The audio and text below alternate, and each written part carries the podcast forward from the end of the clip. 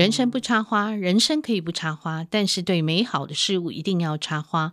本节目由见证环境教育基金会与上下游副刊共同制作，我是上下游副刊总编辑古碧玲，欢迎我们的来宾胖胖树王瑞敏。总编好，各位听众朋友，大家好，我是胖胖树。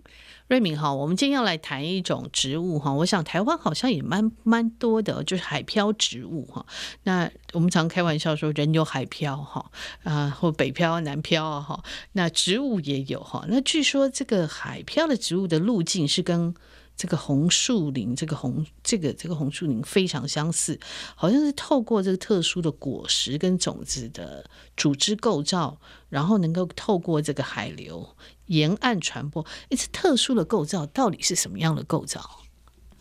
是没有什么特殊的构造了，就是大家想，大部分一般我们来说，很多陆地上的种子，我们要知道它会不会发芽，都会把它丢到水里面，会沉水的，通常都是。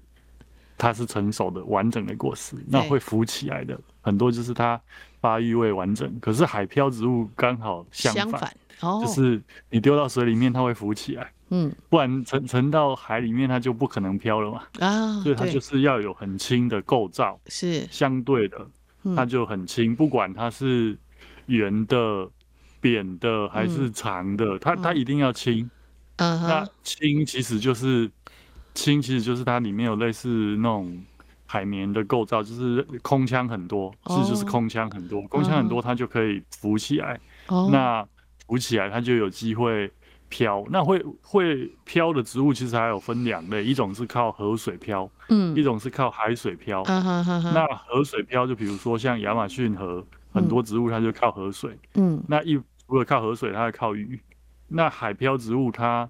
基本上它就只靠洋流，就是潮潮汐。那我们有学过嘛？所有呃各全世界每个地方都有很多的洋流。像我们旁边有一条从那个赤道上来的黑潮，黑潮，然后还有一条从北边下来的青潮。嗯，那两条洋流都会带植物。嗯，像呃青潮就会带那种日本山茶花到台湾来。哦，OK，嗯哼，那。我们大部分的红树林或海，就是所谓的海岸林植物，其实是都是热带植物，所以都是从下就是南方，嗯，然后赤道部分，然后从这个黑潮带上来，所以你会发现它大部分都是绕在恒春半岛或兰屿绿岛，嗯，然后在东东海岸，在西海岸其实你不太会看到海漂种子，就是因为西边比较没有，就没有。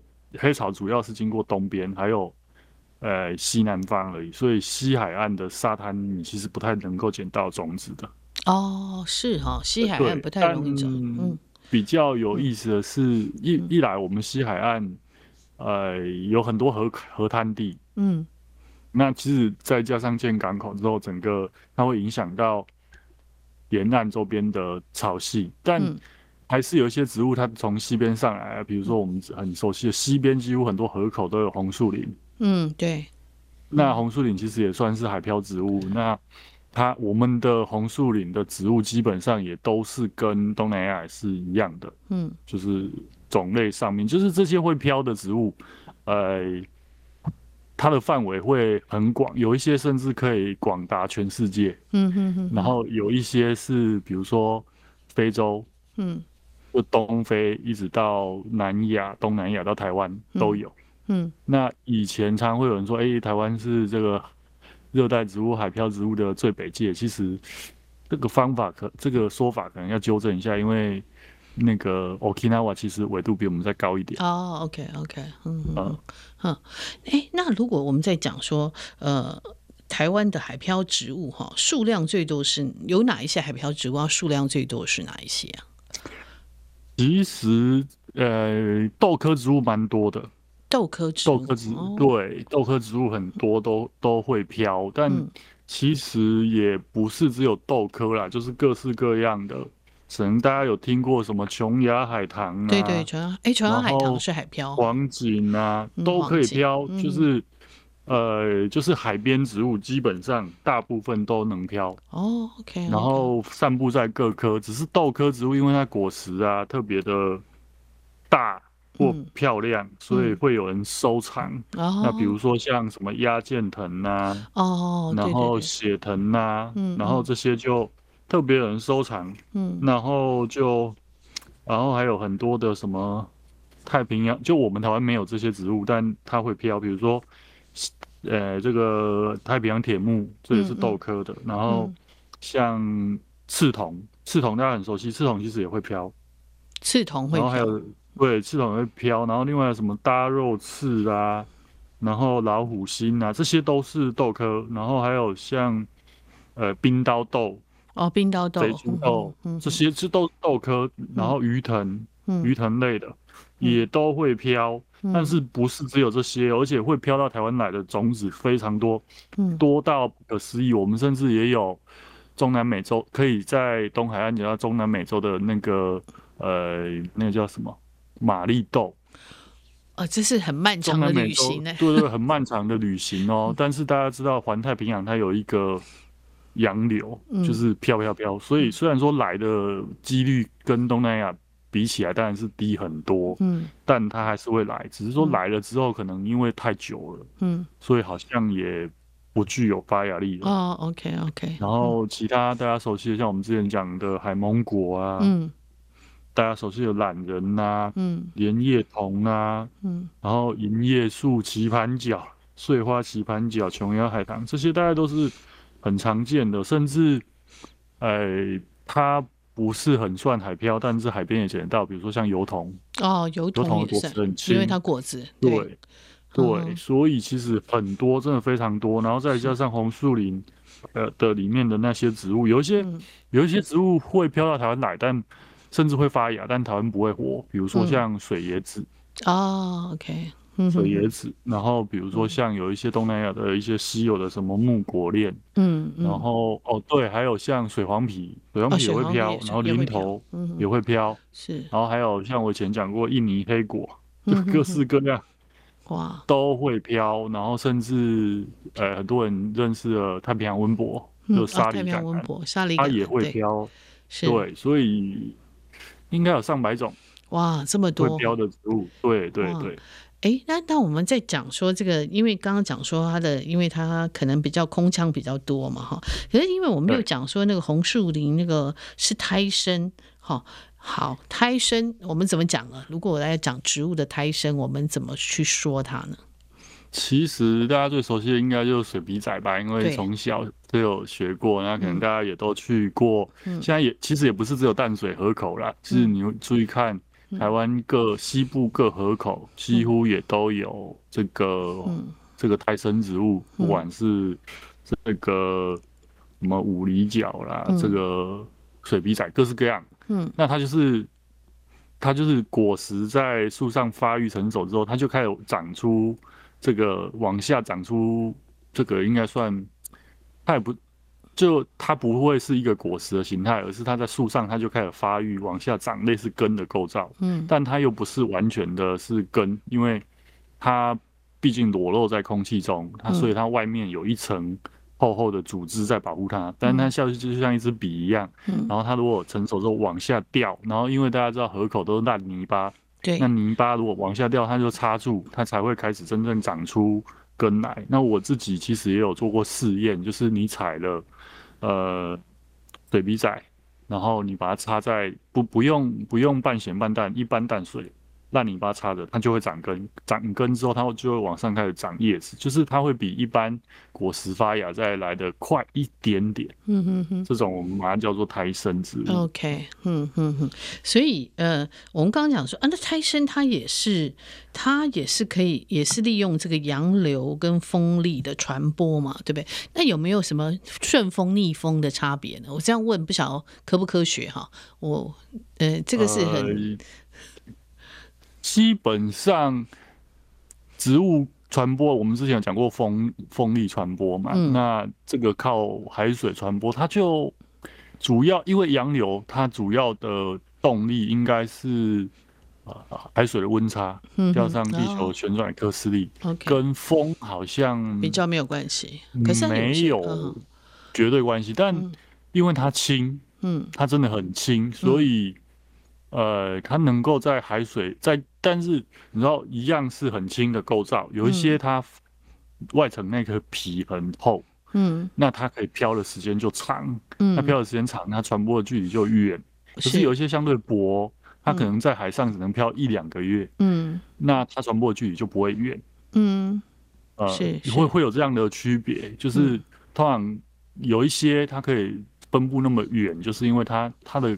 在海海里面可以待的时间，嗯，可能会超过半年，嗯，甚至更久，它都还有发芽力，那它就可以到处去。那因为我们知道海水看起来好像没有规则，可是我们学了地球科学就知道，它其实是有规则的。或者我们看卡通就知道，洋流它在流动的是有固定方向，但你知道这所有东西都是随机的，因为你不知道这样流谁会先碰到陆地。嗯，那一定植物还是必须要碰到陆地，嗯，它才会发芽嘛。是，那甚至比如说像前前两年很红的就是苏铁，我们的台东苏铁，对，台东苏铁。跟琉球苏铁，嗯，那以前我们只觉得它是两个不同的物种，嗯，那后来发现其实它们还是有偷偷的在基因交流，哦，就它也是海漂，它种子也是会飘哦，就是那飘到落地之后，其实它。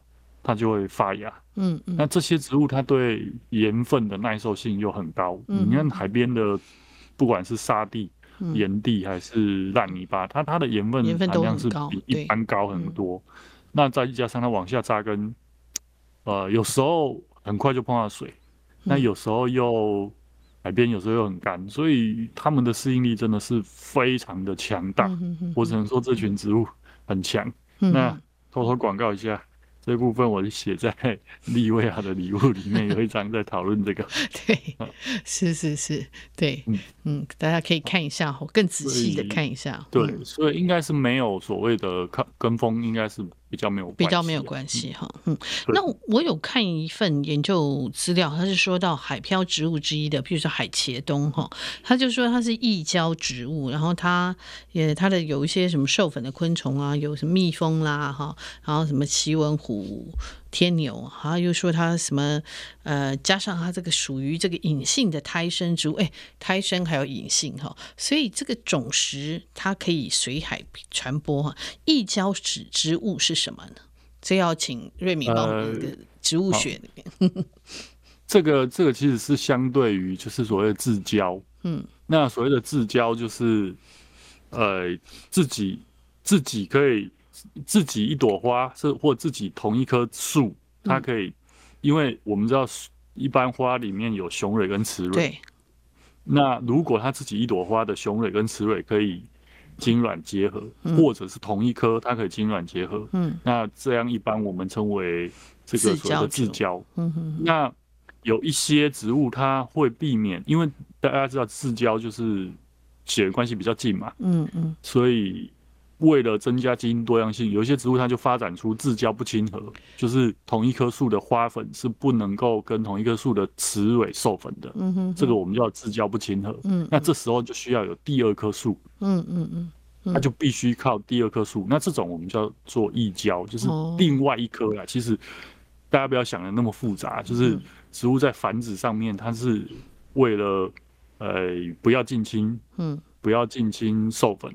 那不管是动物植物，都会有所谓的呃内向配育衰退或外向配育衰退，就就是我们一般俗称的，就是近亲交配会会导致像大家知道这个埃及一直呃兄弟姐妹，嗯，然后打搞到最后智商就出现问题，嗯嗯，那那植物也会担心这些事情，嗯，所以它就会避免自己一棵树。跟自己授粉，但不是所有树都会这样，嗯、但这种比例很高啊。大部分的植物其实都、嗯、都需要两棵植物以上，嗯嗯嗯，它才会授粉。那有一些甚至还发展出就雄花跟雌花是不是在不同棵树上面，嗯，那就处理了这这个问题。但有一些树呢，它可能很难碰到另外一棵树，所以它又发展出自己一朵花，嗯，它里面的雄蕊雌蕊就可以授粉。哦、这个种这种就叫做、嗯、呃，这种叫做嗯。呃自交，这这这种就叫自交。是是，嗯，那所谓的隐性胎生植物又是怎么说呢？刚刚因为你有描述胎生的这个呃繁殖的过程嘛，哈，胎生的或者是它怎么样长出来，那隐性胎生又是怎么说呢？其实这个我观察很多热带植物大种子的热带植物啊，嗯，我觉得都有这个现象哎、欸，就是因为大家知道胖胖树收集热带植物原因，就是因为你种子没有办法长期保存，嗯，你必须在新鲜的时候马上就播，因为热带植物你通常超过一两天你不播种，那一颗种子就死掉了。哦，那热带植物它甚至有时候在果实里面它就开始长根了。嗯嗯嗯嗯。就是就是你把它把它切开之后，你会发现它种子都发芽了。对对对，就迫不及待的都发芽。比如说菠萝蜜也会这样，榴莲也会这样。嗯嗯。然后就就是这种迫不及待的。嗯。那像那种就是它还在果实里面或还在树上的时候，它就偷偷的在果实里面发芽。这种我们叫隐性胎生，因为它没有长出一个，它没有。突破果实长出一个像根的东西，像水笔仔，它就真的果实就破了，它就直接长出一根嘛。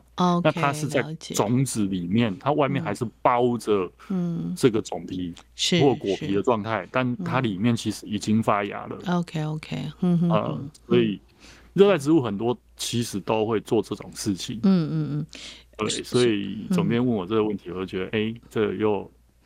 这个球刚好我接得住，对，是，对。然后他们的授粉，哎，他们的昆虫也不都不太一样哈。有的是什么？刚刚我们讲说有蜜蜂呀，有天牛啊，然后有的是蛾类。哎，所以每每一种每一种植物，它的授粉的呃酶，这个授粉粉呃授粉酶哈，都会哎都会不太一样哈。对，其其实大家想一下，就是。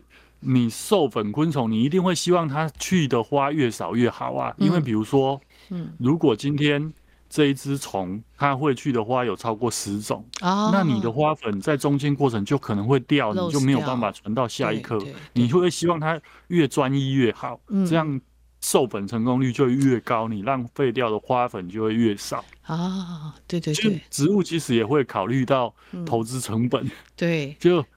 做每一件事，做每而且都会浪费资源，哦，是是是，而且都希望资源损失越少越好。哦，OK，做媒一定要成功了，哈。对对，所以你会希望你的媒人不是不是三心二意的媒人，到处提亲的那种，对。啊，这样我懂了。越专一越好。哦，这这这完全懂了，对，嗯嗯，所以大部分的植物都有它自己偏好的授粉昆虫，嗯。但有一些是比较广的，比如说像蜜蜂，嗯，它可能授粉的植物会偏多，但它通常这时候你就会发现不同植物它会选择在不同时间开，嗯，那它就会错开授粉者的竞争。就我比如说，呃，比如说像我们之前讲过白千层，它会在现在这个时候准备要开，对，准备开花，或会下个月开，那它这个时候就是没有其他花开嘛，哦，那相对的蜜蜂就只能。光顾白千层，对对对，嗯，啊、嗯，就没错，植物也是很聪明的。就、嗯、呃，我一直要强调，就是大家在学形态学的时候，嗯、或者在学植物的时候，你一定要考虑它做这件事的动机是什么。嗯嗯嗯嗯，这才不会太难。就背后的原因，嗯，就一然后知道花的重要性，就是完成授粉。那你就会知道为什么花会长这样，为什么它跟授粉者的关系是这样，然后再回去看它为什么长成这样。嗯嗯嗯嗯嗯，啊，这一层又一层的去学植物学，这样。是是是，我记得那个时候我们一开始谈这个节目的时候，我们就讲说那个亚马逊河有一种兰花嘛，对不对？哈，它会骗这个 骗这个昆虫，它以为有蜜，可是其实没有，对不对？哦，对，就是兰花大部分都是很坏的，对，很坏。就是欺骗他们，所以他们采不到蜜，但是就是沾了一堆粉嘛，哈，对，其实其实蛮好玩。那这个就在演化上面，哎，这也是非常奇妙啊，在演化上面真是很精彩，哎，这简直是真的植物心机啊！越学你就会越觉得生命非常的奥妙，嗯、就是它的光是完成授粉这件事情，嗯、其实我们就可以讲很久，嗯嗯，嗯然后甚至会有各种构造。就是以利授粉的这种不同的、嗯、呃形态啊，那大家有兴趣可以又再推一下我的书，好，都有专章在讲这些东西。对对对，好，这个这个新书，这个利维亚的礼物一定要买哈。我我跟他，我跟瑞敏说，那个书封面设计好像朱印，好像很多那个很适合当礼物，嗯、真的很适合当礼物。它真的是礼物，我们其实有考虑到这个东西。对，因为红红的很像那个朱印，我就跟他说，哎、欸，看起来真的好像礼物哈。对对对，那他这本书里面有写很多东西，而且因为我觉得这本书写的又更更浅显哈，更容易阅读哈。然后呃，其实真的还，但是真的很厚了哈，可以，所以你可以慢慢看哈，一天看一天看一章哈。但是又回头我们来讲这个。东西就是说，因为刚刚你有讲说，有的传递是可以很远的，那有的是有的是比较近距离哈，族群的传递，那有的要跨越这个岛屿。嗯，它这个远距传传传递哈，这个其实还是蛮有困难的哈。所以不是所有的种子，因为刚刚瑞明也讲，不是所有种子都可以顺利的着陆，而且长成植株哈。然后我就看到他也讲说，这个海茄冬的种子，它虽然可以维持这个浮力哈，在这个几个潮汐的周期，可是它大概一到三天，它果皮脱落后就会下沉，那下沉就没办法繁殖了嘛，对不对？所以它大部分都定植在这个母树旁边。哎，这怎么说？这一段可以轻深入浅出的说一下吗？其实就是主要是影响，呃，应该说，在呃植物有几种，一种是希望离妈妈越远越好，嗯，就不要自己跟妈妈竞争，嗯嗯嗯。那可是大家知道，红树林它是处处在一个很特殊的环境，就是、嗯、呃海边，其实它潮汐很强。风也很强，所以你单一颗活着，跟一群活着，嗯，那种抵抗天然的，不管是风潮汐的能力会不一样，嗯，那海茄冬又会有支柱根，所以它一方面它又希望可以传远一点到其他岛，所以它让它自己的果实具有一定时间可以飘。那三天大家不要小看三天哦，三天其实就已经你看。它就已经可以从东南亚，然后中间一个岛一个岛慢慢的来到台湾了。哦，那当然这个已经是我们人类眼睛，呃，我们的人类历史看得到的更长远的地质年代就已经发生了这些事情，因为它它是很慢的循序渐进的。但我们来看它平常，因为一落地它就要准备发芽了，嗯，所以呃很快它一落地它就在妈妈旁边一起长起来。那我们之前有讲过，那个苏沈教授提出了那个树联网嘛，对，所以只我我自己猜测啦，嗯，就是当然这个可能还没有研究，我我相信他们可能也有他们的树联网，嗯，在传递一些讯息还是什么，是，就就从之前苏珊教授在加拿大的研究到其他的研究之后，我们会推测大部分的森林应该都有，只是说它为什么会这样，一方面。他还是希望在没有下沉之前，他可以传更远。是一方面，是如果他没有办法传更远，那他不要离开这个母族群太远。嗯，它可以受到这个母族群保护。嗯哼哼哼哼。然后像我自己有做过新竹河口红树林的观察，就是它有两种红树林植物，呃，包括大家熟悉的水笔仔跟这个海茄冬，两个是混生的。嗯嗯嗯。然后你就会。我我们一直在做空拍做观察，就会发现，哎、欸，海茄东好像越来越多。是，所以它其实你看红树林植物好像静静的，其实，在我们看不到的时候，它其实就是不断的在扩大扩张地盘。嗯，嗯嗯。所以谁的繁殖速度快，谁长得快，哦、就可能我我们判断，可能有一天水笔仔搞不好就会变成弱势。哦，是。但不同河口的情况真的不太一样哦。嗯嗯嗯，你看淡水河口就几乎看不到海茄冬。海茄冬。嗯。嗯对，然后所以观察这些也蛮有意思的，就是看起来相安无事，嗯、但实际上上演着这个、嗯、这个竞争，非常的就暗潮汹涌。是，所以嗯哼，有自己的有自己的小孩在自己的附近，它也是另外一种竞争的策略，就扩张地盘。是，这地盘他们在在这中间厮杀他们的地盘哈。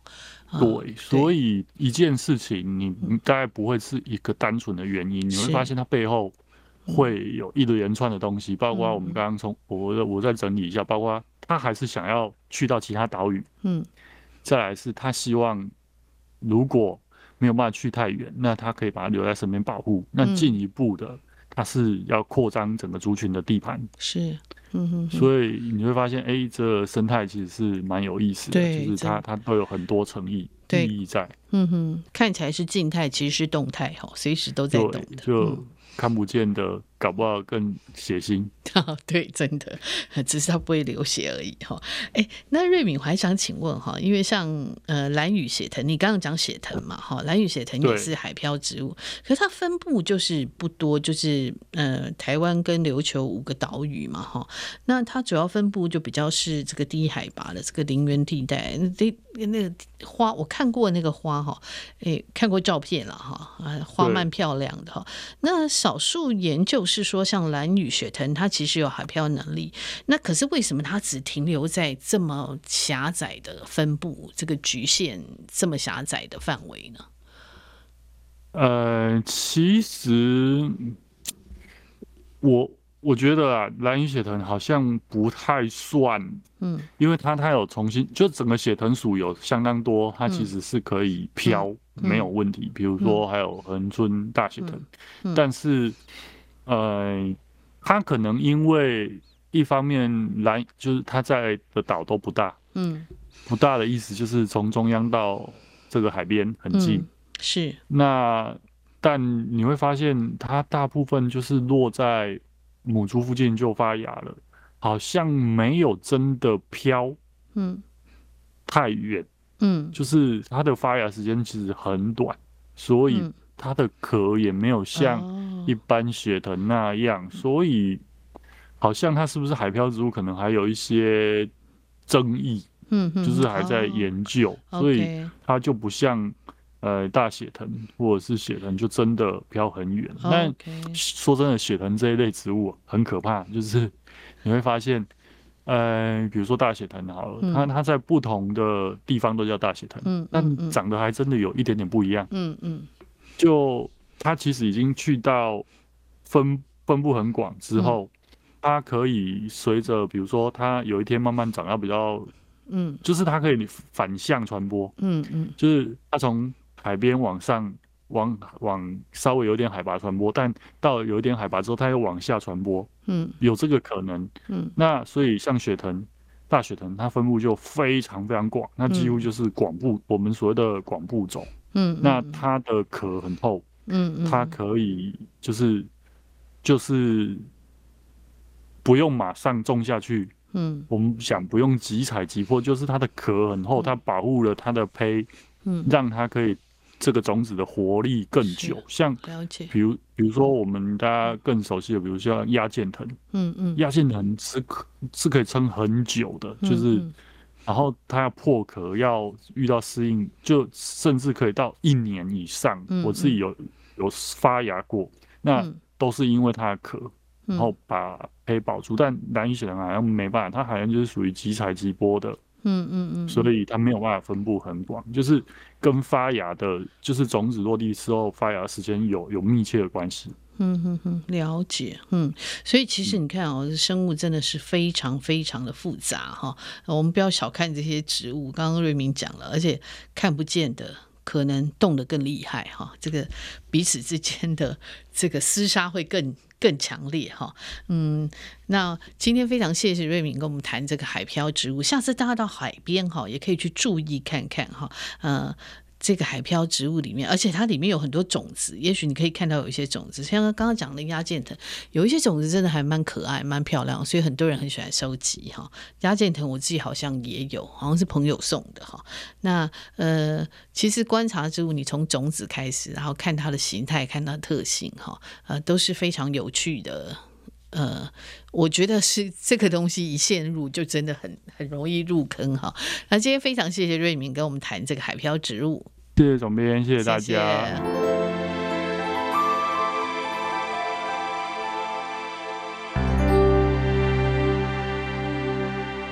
各位听众，大家好哈！我要来为各位介绍一位作者哈，这位作者叫 Lily。那其实我很想访问到他，但是可能因为他的工作的关系，我还必须特别跟他约时间哈。Lily 是一位印尼东爪哇的一个呃，他是呃。外籍看护哈，那他在一个中药行里面呃工作哈，他来台湾已经十一年了。那其实我在边上下游副刊的时候，我就觉得说，不管是新住民或者这些外籍移工，其实他对我们的影响，对我们的生活哈，呃饮食啊各方面的影响其实是很大。他们甚至于构成我们这个时代呃很多文化生活的光谱，你不可能去忽略它哈。那像像尤其像饮食方面，其实我们已经真的是呃，当台湾的饮食有经过各种阶段的融合，所以我们很喜欢吃日本料理，然后我们也有各种南北和各种不同的呃呃。派别各种不同的呃本帮菜啊，各种不同的呃组合。那当然也因为我们呃本身的这个文化，我们也有呃这个像西式的非常多。台湾就是一个饮食非常多元。那那当然也是经过每一个阶段有不同的移民，或每一个阶段有不同的殖民哈啊、去改变了我们这个饮食的光谱哈。那我就觉得这个时代在呃。外籍移工还有这个新住民，他们一定对我们早就已经产生改变了。可是，呃，要找这部分的作者，其实真的不不容易找哈。他这个 Lily，我觉得是非常棒，也是我一位朋友，他自己本身在呃常常在访问人。那有一次他访问到这个丽丽我就跟他说：“哎，你可以帮我介绍，因为他说丽丽呃会写。”啊，他除了呃，他中文也可以接受访问。那我就说，你可以帮我介绍吗？所以呃，丽丽那时候我就跟他，我看到他自己在做那个斋戒节之后的开斋日，他做了非常多食物啊，五颜六色的食物，请他的这个同乡哈朋友一起来吃。那当时我看了就觉得，诶，这个是一个非常精彩的部分。我就找丽丽帮我写这篇在台湾过的第十一个的斋戒节哈。那这篇他登在上下游副刊，然后我就很想说来讲一下，就说，诶，为什么会有这个斋戒节？哈，那在呃，在这个东南亚，呃，尤其像这个伊斯兰教哈，他们来到台湾，呃，那他们还是守着他们的这个宗教的这些戒律哈，呃，为什么哈？那呃，丽丽这篇在写什么啊？其实呃，当然会用会所谓的斋戒。斋戒节啊，斋戒月哈，这个是穆斯林哈啊，就是伊斯兰教哈。那当然以前我们都会叫它回教了，因为回民很多是信伊斯兰教。可现在我们就叫伊斯兰教。那这些信伊斯兰教的人，我们就叫他穆斯林哈。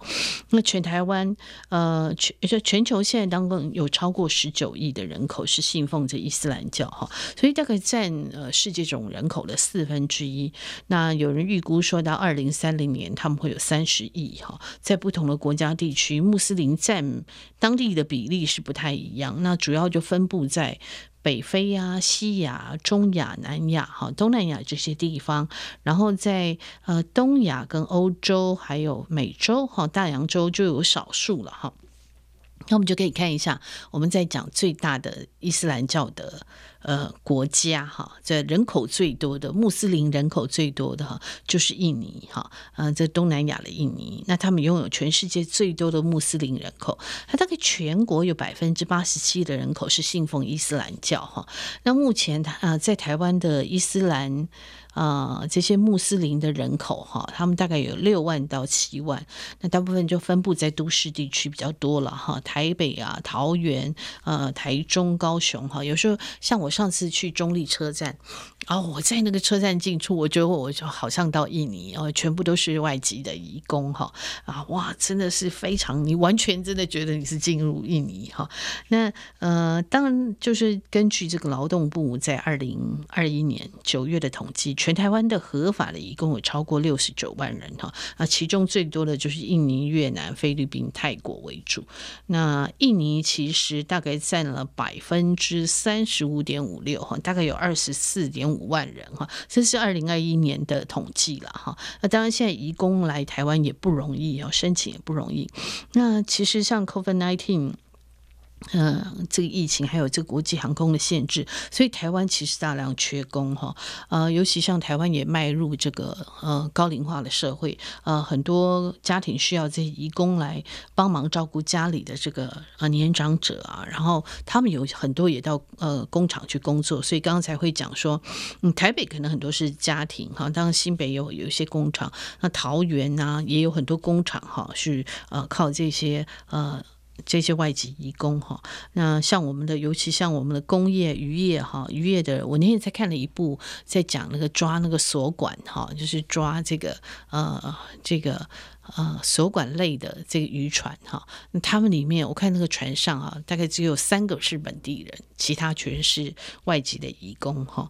那人口的这个这个劳动人口缺口是蛮大的哈。那近几年来，就是说在大概这十年来，台湾的这个全体移工人数是从四十四十二万增加到六十九万哈。那所以里面也开始我们可以看到呃呃呃，里面也有一些移工学生。哈，呃，所以移工是台湾很重要劳动劳动力人口。那我觉得他们也对台湾的文化啊生活开始慢慢有这个潜移默化的改变哈，呃，所以我觉得说他们其实也是我们的一份子哈啊，我很想了解更进一步了解他们的文化。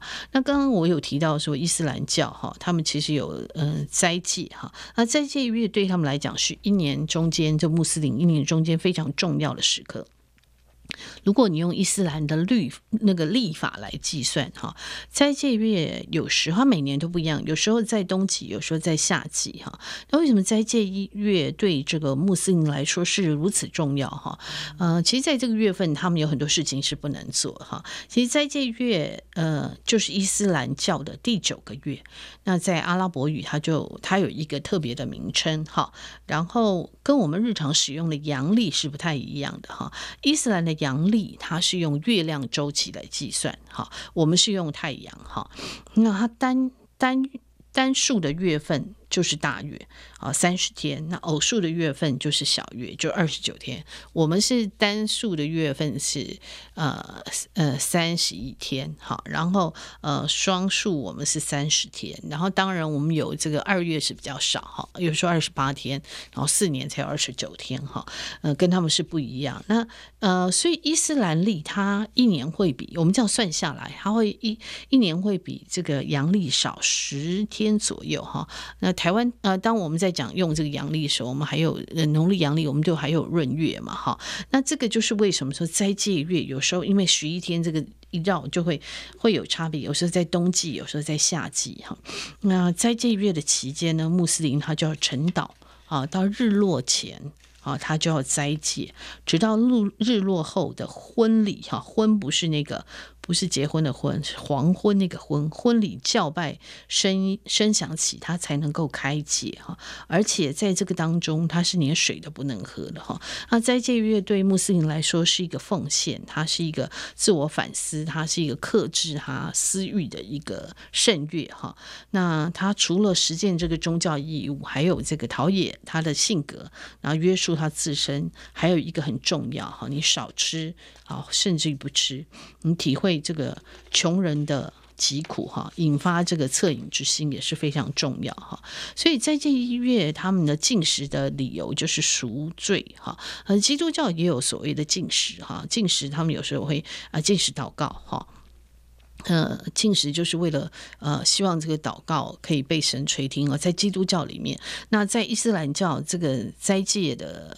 这个禁食，他就是赎罪哈，他白天就不吃不喝，让自己完全沉浸在在他的信仰生活里面哈。好，这段时间呢，穆斯林他就可以专注阅读他的古那个古兰经哈，跟祷告，然后他自我反思啊，他就会呃接受他们所谓的真主的传递的精神。所以禁食的时候啊，喉咙会感到这个。很燥热、很干啊，很不舒服。那穆斯林他就把这个过程当做自我的罪恶哈，被燃烧。他祈求过去的错误可以被原谅哈。呃，那在他开开斋以后，他这一月过去，他开斋就要庆祝什么哈？呃，其实开斋就是他大概是呃伊斯兰历的每年的十月一号。啊，就是穆斯林他庆祝整个斋戒月的结束哈，啊那天他穆斯林就会跟家人团聚过节。那呃有需要接受割礼这个穆斯林的儿童，就在这一天接受割礼，完成他们成年礼哈。那所以我们在台湾每年我们看到那个开斋节，我们就可以在清真寺啊，或者是在公共场所看到很多穆斯林庆祝这些节日哈。那大台北区当然我们就会知道，就说最著名的就是台北车站嘛哈，或者。是呃呃台北清真寺哈，还有这个大安森林公园哈，他们就会举办非常大的呃这个庆祝仪式。那 Lily 帮我写帮我帮我们写了这篇哈，就是在台湾过的第十一个斋戒节开斋节哈，斋戒月他其实他就讲到说，他呃在台湾第一个斋戒月。是热的要命的夏天，你可以想到台湾有多热哈。他说，虽然他不饿，可是他很渴哈。他看着老板的家人一直喝水，他就一直咽口水哈。那他说在印尼的时候，他们在斋戒月进食之前会吃丰斋饭，可是在台湾他就很少吃，因为很麻烦，他懒得煮哈，因为他没有自己的厨房。那这个时候他就特别会想起他妈妈哈，因为他说以前妈妈都会准备好这个丰斋饭，然后叫他们来吃。可台湾你要想吃丰斋。饭就要自己准备，或是要去买便当哈。那一个月的斋戒月之后，他就说，就是这个穆斯林最期待一个日子就是开斋节哈。那呃，就像他他说，有人说这个开斋节是跟台湾的过年一样，他其实不是哈。那台湾的过年是农历一月一号，这个开斋节就是在这个穆斯林历的十月哈，一样的部分是一样热闹。哈，也一样要发红包、收红包哈。跟他在台湾待了十一年，他经过了呃十一个开斋节哈，所以他最想念呃除了是红包，就是他阿妈做了咖喱鸡哈。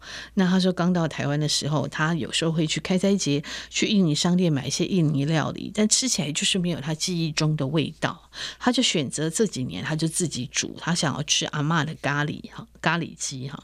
那他就他就说他就说到阿嬷。有痛苦的感觉哈。他说，两年前的开斋节之后，阿嬷往生以后，想要吃阿嬷的咖喱鸡，只能靠自己煮。然而，一想吃，就会一定就会想起阿妈，心就开始痛。他这段我觉得写得很淡，但写得非常好哈。他说，可是阿妈跟我说过哈，下厨的心情要愉快哈，因为你要快乐哈。他说，你要心情好，煮的菜才会好吃。他说这是真的哈。他说，因为呢，明明一样的料理，一样的做。法，如果我下厨前的心情很乱，他煮的料理味道就特别差哈。所以他一方面想阿嬷心情有点酸酸的啊，一方面又希望这料理做得好哦，心情又要好啊，所以他是处在一个。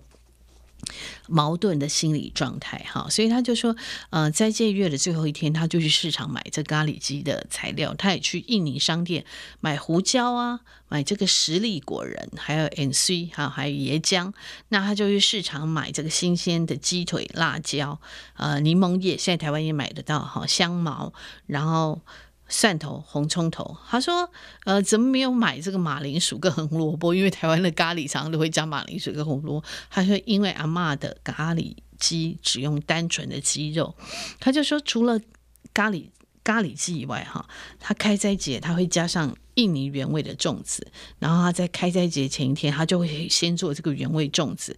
那这个粽子就有点像我们台湾的竹筒饭，哈，原住民的竹筒饭。他说米饭呢，你就要泡一个小时，然后用香蕉叶来做成像竹筒一样。他不是直接用竹筒，他是把那香蕉叶做成竹筒，然后一边用这个牙线把那个呃缝锁起来，缝起来。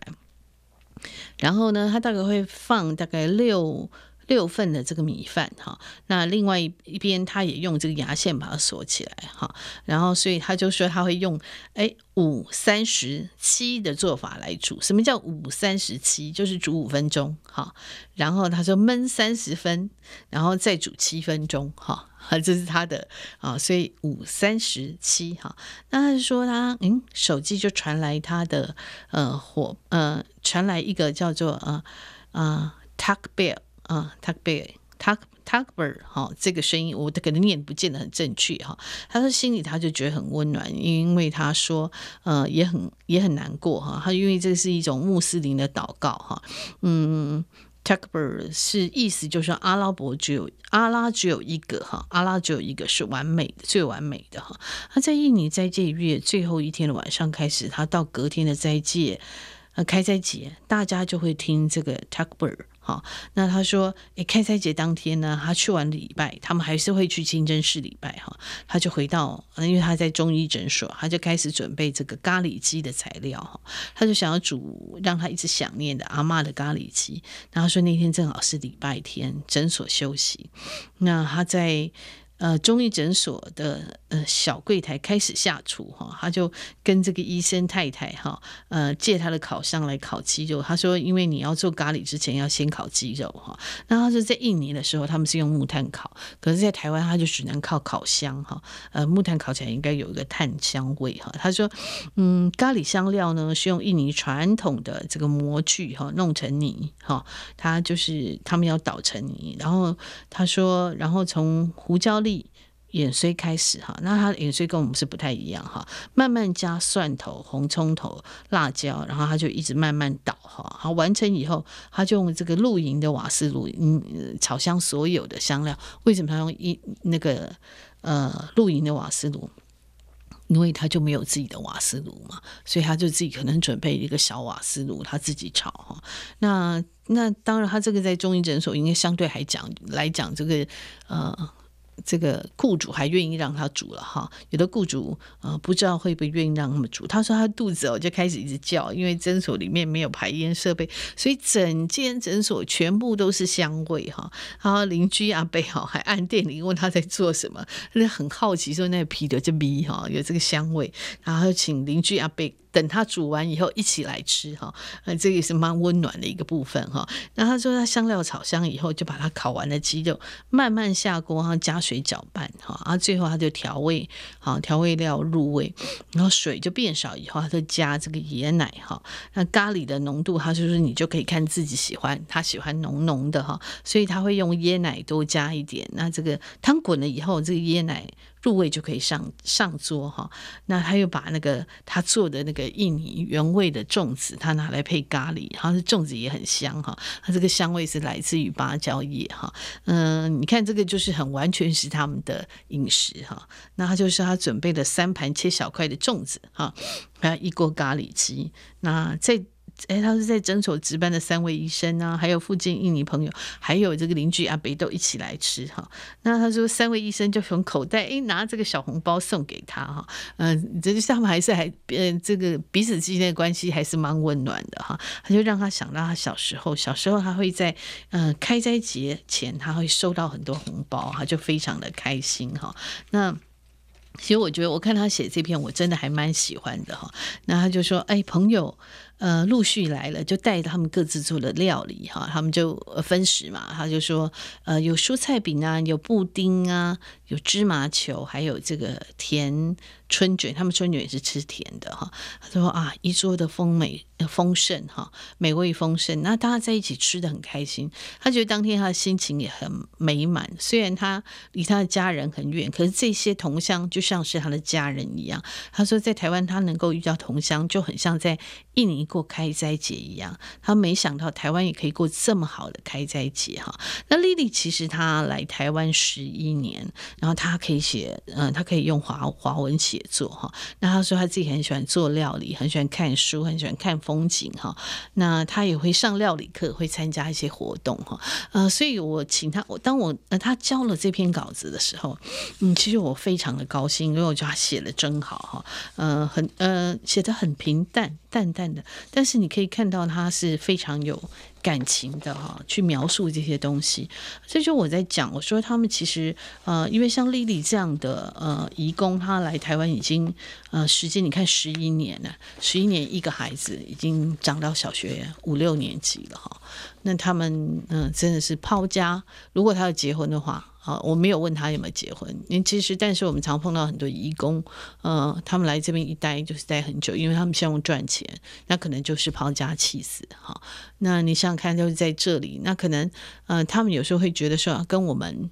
之间也不见得可以融合哈，所以他们还是过自己的生啊。虽然在雇主家工作，还是过自己的生活哈。所以他们很希望，为什么他们假日都希望可以跟他们的同乡聚集哈？你可以看到他们一群一群哈，因为他真的很希望听那个家呃那个那个自己的母语哈，自己的声音。所以那那那天我就问啊莉莉说：“诶，你是哪里人？”他说他是东爪哇人哈。那大家如果有看呃最近有一出。呃，很红的这个串流影音上面的这个八尺门的辩护人哈，里面那个阿杜哈，还有那个很重要那个角色，那个应用那个翻译的哈，呃，他们都是东爪哇人哈。那东爪哇人听说他好像在台湾是比较没那么。没那么多哈，所以那天莉莉跟我讲，我就觉得啊、以前我对东爪哇，也可能就是一个概念，就是一个地理。他那天一讲，我突然觉得哦，很有感觉哈。那我觉得说，呃，我们在经营这样的平台的时候，我真的很希望说有更多元的，因为我们刚刚也讲到，就说像新住民有很多是越南的妈妈，嗯，我曾经也找过一位作者啊，简香静，呃，他那个时候在小学里面带一些孩子，呃，就是透过。这个饮呃食农教育、饮食教育哈，来认识自己的物产啊，甚至于来认识自己的哎吃下去的东西到底是什么。那那时候他说，因为他的带的这些小学里面学生里面就呃妈妈是越南人哈，那他就写了也写了一篇哈，那呃当然这些新住民他们有的。嗯，来台湾已经大概都有二代了哈，应该有二代三代哈，所以我也很希望可以找到这样的作者哈，因为我觉得真的他们呃去改变我们这个饮食饮食生活的一个光谱。那我们也很喜欢吃，台湾人就很喜欢吃呃东南亚的食物哈，所以我们看到会有泰国菜啊啊，然后印尼菜啊，然后越南菜呀哈，然后呃有时候我们也会吃到一些印度菜，那印度当然是在南亚哈，呃，所以我们。就会呃，我们很喜欢尝鲜。可是当我们在吃些食这些食物的时候，呃，我觉得我们可以对他们有更多的了解，对他们的文化有更多的了解啊，更认识他们啊、使他们真的是呃，真的来到台湾。他你看，他都十一年了哈，呃，他们也可以真的融入这个地方的生活，因为台湾真的就是一个移民的国度哈，它就是有各种不同时代的移民，然后呃。当他融入这里面，不要因为他的肤色啊，因为他的呃长相跟我们不太一样。其实啊、呃，所有人。就我们就想常常讲植物嘛，哈，植物本来每个都不一样，那何况是人哈？嗯、所以我在呃找到莉莉写的时候，我那天也跟莉莉说，哎，那我还可以再跟你邀稿嘛？我就问她说，哎，你的老家你是做什么？她说她你们老家有种田，她因为我大概知道他们很多老家都是有种田，她是有他老家是种田的。那其实他以前是没有到大都市，哈，是来了台湾他才在大都市生活。那我就说，哎，那你在在老家种田的生活，跟你在大都市的呃台北这个大都会的生活的差异呢？我就希望他也可以去呃去写作相关的题材。那他也很高兴，他就答应我说：“哎，他可以来写这个东西哈。”嗯、其实我觉得，嗯，这样的作者我真的希望更多一点哈，让我们的呃这个平台上面啊更能够反映这个时代的呃呃时代的氛围，这个时代的样貌哈。因为我们就是一个真。呃，不断在变动了。我们刚刚也讲过，也就是跟植物的这个演化哈，我们一直也不断在呃变动的一个社会。但是我们要对这里面哎所有的人，我们有更进一步的了解。